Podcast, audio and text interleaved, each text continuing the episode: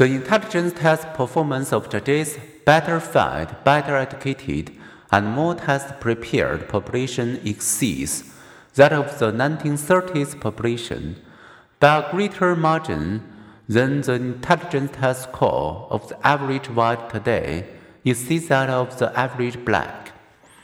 One research review noted that the average intelligence test performance of today's sub Saharan Africans is the same as British adults in 1948, with the possibility of more gains to come, giving improved nutrition, economic development, and education.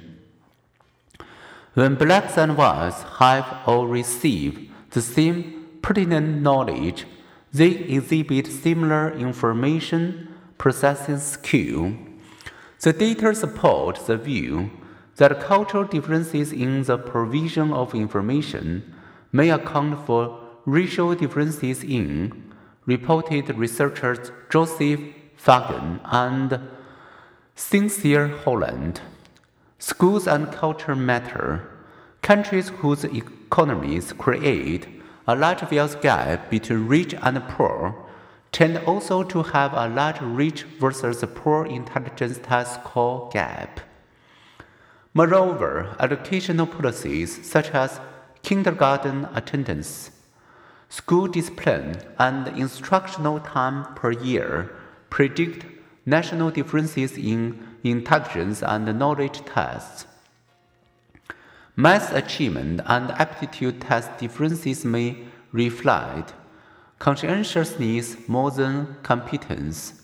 Asian students who have outperformed North American students on such tests have also spent 30% more time in school and much more time in and out of school studying math. In different eras, different ethnic groups have experienced golden ages, period of remarkable achievement. 2500 years ago, it was the Greeks and the Egyptians then the Romans. In the 8th and 9th centuries, genius seemed to reside in Arab world.